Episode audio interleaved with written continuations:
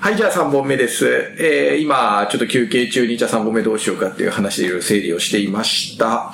えーと、まあ、最後、まあ、これ多分最後になるので、まあ、最後ちょっと月行への、まあ、期待みたいなところに、まあ、話を最後持っていければいいかな、なんていうふうにちょっと思っています。で、始めたいと思います。で、私が、えっ、と、3本目ちょっと言いたいなと思ったのは、えっ、と、少し前にに似たようなというか、同じような作品があって、えーオレンジと太陽という作品がありました。えっ、と、えーイギリスのすごく有名な映画監督のケン・ローチの息子のジム・ローチが撮った、えーオレンジと太陽という作品があります。これ、えっ、と、結構構造が似ていて、えーます。ただまあ、アプローチが全然違っているっていうところが、私このスポットライトを見た時にすぐオレンジの対応を思い出しました。どんな話かっていうと、イギリスで、まあ、先ほど、えっ、と、そのみさんが言ってたような比較的貧しかったり、えっ、と、階級が低い子たちが、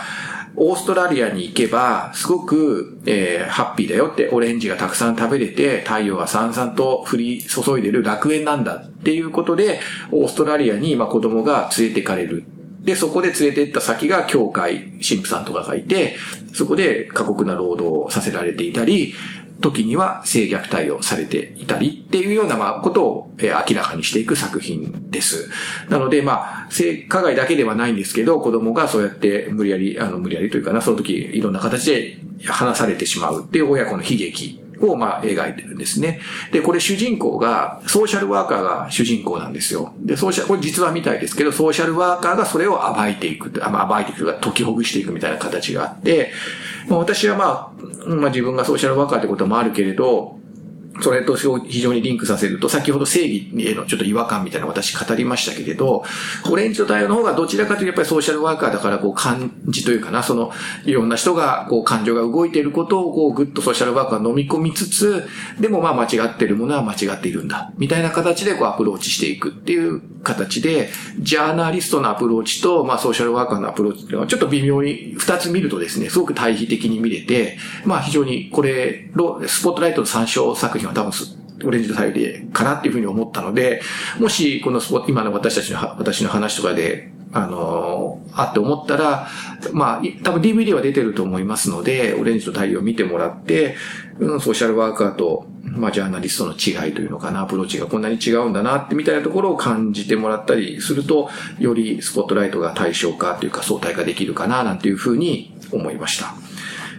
はい。なかなかソーシャルワーカー自体が映画の主人公になるっていうこと自体もまあ稀な作品だと思いますし、私当時公開でも見てるんですけど、その時からとてもいい作品だなというふうに思ってましたので、まあ、もしよければお三人も見ていただけるといいかなというふうに思います。ちょっと参照、なんて補助線として太陽、オレンジと太陽の紹介をさせてもらいました。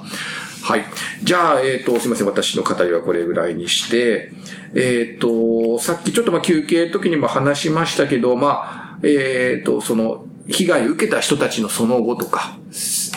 被害を受けた人たちのその後の人生とか、その後の生活みたいな話が少し、まあ、スポットライトで描かれてないんじゃないかなっていうふうに思いますが、まあ、今回、おそらく月光は、まあ、そういう、なんていうか、そのものを描こうとしようと、今回チャレンジしてるんだと思うんですね。で、まあ、まだ3人とも今日いらっしゃる、私も含めて死者もまだ見てないというのもありますので、まあ、なんていうかな、こういうことを繰り込んで映像になっていたらいいな、みたいな少し話と、それぞれの当事者の話なんかが少し出てくるといいかな、っていうふうに思ってちょっと振りたいと思いますが、いかがでしょうか？ちょっと難しいかな。そして今、目の前でパスの受け渡しが アイコンタクトの受け渡しが続いておりますが、どう、どうですか？いや、結構に盛り込まれていたらいいなというそうですね。はい。はい。あの、見ないでね、言うのはそれがちゃんと当事者として ね、描かれてるかと。あの、今の段階で加害被害という関係であっても、うん、まあこれ多分この場でも何度も他の方も言ってる話だと思うんですけど、その、実際にことが起きてるときは被害とか加害っていう意識もなく、うん、むしろ、あの、そうですね、家族の中の別の人からのこの、まあ、虐待から逃げて、そちらのか、いわゆる加害者の方に気持ちが向いて、うん。そっちの方が自分のことを大事にしてくれるって思ってしまう側面もあったり、逆に大事にされていると錯覚を起こすことがあるっていう、まあ、ある親密さの中で行われることがより残酷っていうことは、う。うんん、なんかこう、どうかな、うん。描かれているかなとか思ったりします。はい。いかがですか、今。私、微熱の時もね、そのりさんその話しましたよね。その親密さに対するアプローチが、まあちょっとね、微熱なあの女の子とのなんかあっさりしてるよねっていう話は確かにしてたから、その辺が、うん、月光でどういうふうに反映されてるのかしらっていうのは確かにおっしゃる通りかなと思います。その後っていうのって描かれていないのがやっぱりあの被害者が被害者であり続けないっていうかその、小さい頃からあのずっと何年間にもわたって被害を受けていると被害を受けている私の方も成長してきていろいろ知恵もついてきて、うん。で支配関係あの父が強くて、うん。私があのかが被害を受けているだけではなくて、うん。それを利用してお父をコントロールしたり、家族丸めてコントローうんルするような、あの意識的ではないにしろ、うん無意識的にコントロール下に置いてしまうっていうようなことがバレてからの方がその方が強かったなっていうのもうん。自分の中ではえっと回復してくる過程で感じ始めてそれがすごい罪悪感になった。で、りそれが罪悪感を引き起こすのね。は逆転というのはちょっと違うんですか、感覚的には。逆転。まあ、被害加害が逆転して、支配してやろうというのではなくうん。て、うーんそうですね。私はこんな目にあったんだから、うん。あんたたちは私に従うのが当然だよみたいな、うん。なんかそういうなんだろうなうーんよ弱い犬がすごいこう突っかかっていくような感じのイメージで、うん。それもやっぱり支配になるのかなまあまあ、すごくわかりやすい言葉だと私は支配かですけど、まあちょっと微妙な感じだから支配って言葉では説明しきれない感じかなと思う。でもその中には必ず寂しさっていうのがあって、うんうんそれをしてしまう自分への罪悪感とか寂しさっていうのがいつもつきまとっていて、うんとってもそれがいつも辛くなるんですね。うんで、だから、えっと、被害そのものも辛いんだろうけども、それを想起させる。だから母が突然電話かけてきたり、訪ねてきたり、そうすると、嫌おなしにその昔のことが思い出されて、うんだそんな自分をこう消したいっていうかそういうなんだろう被害を乗り越えて自分が強いんだっていうような立場に立ちたいっていうか、うん。なんかそれをアピールしたいっていうかそういう風になってしまう自分がいて、うんその人の子供ではいれない自分うんうんを感じてしまって寂しくなるとか、うん。でも言葉とか態度が全部裏腹で、うん。こう支配的にしてしまうっていう心と行動がバラバラになっていくっていう、そんなのも描かれてたらいいな、うんなるほど。すごい微妙な、繊細なやりとりです。あれですけどね。はい。ナミさんいかがですか？そうですね。まあ、人によって多分違うと思うんですけど、うちの場合は自分の被害をこう訴えてあの時こういうふうにしたでしょみたいなことを言って脅してもですね、だから何なのみたいな感じに取り合ってもらえなかったんですね。うんお前がおかしいからでしょっていうスタンスがずっとくつこう、お父さんは変ではない、あなたが誘惑したっていうのがずっとあったので、これはもう家族に求めてもダメだと思って、外に吐き出すことを覚えてしまったんですね。だからまあ、外に対して攻撃をするとか、あと自分を痛みつけたりするっていうのが、ちょっとまた違うかなと思います。そうですね。あの、大人になってから、その起こってくる変化とか、そういうのを少し、こう、入れてもらえたらいいかな。自動機、幼児期、児童期だけじゃなくって、成長してからの、こう、人生とか、そういうなんか、ニュアンスだけでもいいので、香りだけでもいいので、入れてもらえたらいいですね。予告編見てます ?YouTube 流れてる。予告編はなんか、予告っていうか特報か。バーってそうそう叫んで、う滝のところとかで、はい。なんか、どうでした？何か期待させる何かが、それとも。なんかああいう衝撃的なところが自分の被害にはなかったので、ねちょっと遠い感じが、ああの、よ特報の画面では、私のその被害体験とか、まあちょっと遠いところのような感じは受けました。まあ確かにあの、お女性の方は、まあレレイプというか、まあ、近親間虐待じゃなくて、はい。まあ単純にレレイプというか、性被害っていう感じだから、まあちょっとまた違うのかもしれませんけどね。ナミさん見ました？は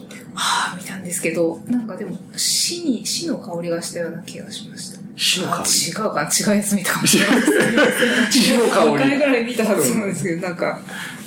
あ自分の今の心情かもしれない。そうです。か。いやいや、そんな、大丈夫です。か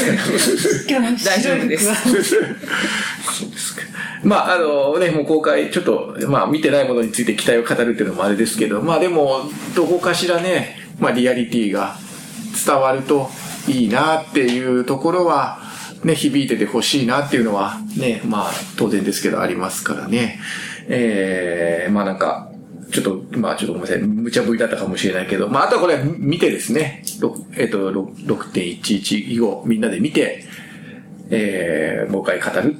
しかないかなっていうところですかね。うん。はい。なんか言い言い残したことはありますか？まだ、まだ10分ちょっとなので、あれですけど。うん沈黙が、長い沈黙が出てきましたはい。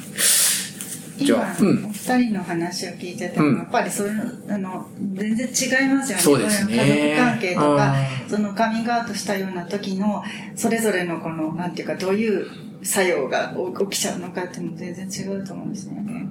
だからなんかこう、制約一般っていうのってないなって本当にそうですね。うん。でうんそう、私は父はやっぱり権威じゃなくてってうんさっきもお話ししたんですけど、もう最初から父の姉役やってたと思うんですよ。なんか姉役、子供の時から父の姉で愛人。で、母の長男だったと思うんです。うんうん男の子だったら何でも自分がやってやるよって言ってくれたのにとかって言われながら、そのお父お父ちゃんの役を期待されて、てか、いなんかすごいいっぱいいっぱいですよっていう感じで、無理っていうのを、なんかこう、アクロバット的な、このなんていうか、家が一番しんどくて、外だと気を抜いてるっていう感じの生活でした。だから、うん、だからその、いろんな面、うん、そうですね、自分がバラバラになっていく感じがしましたね。外だと本当になんかこう、小頭からこの小学生みたいなことやってるのに、うんうん家だとすごいしっかりものを演じなければいけなくて、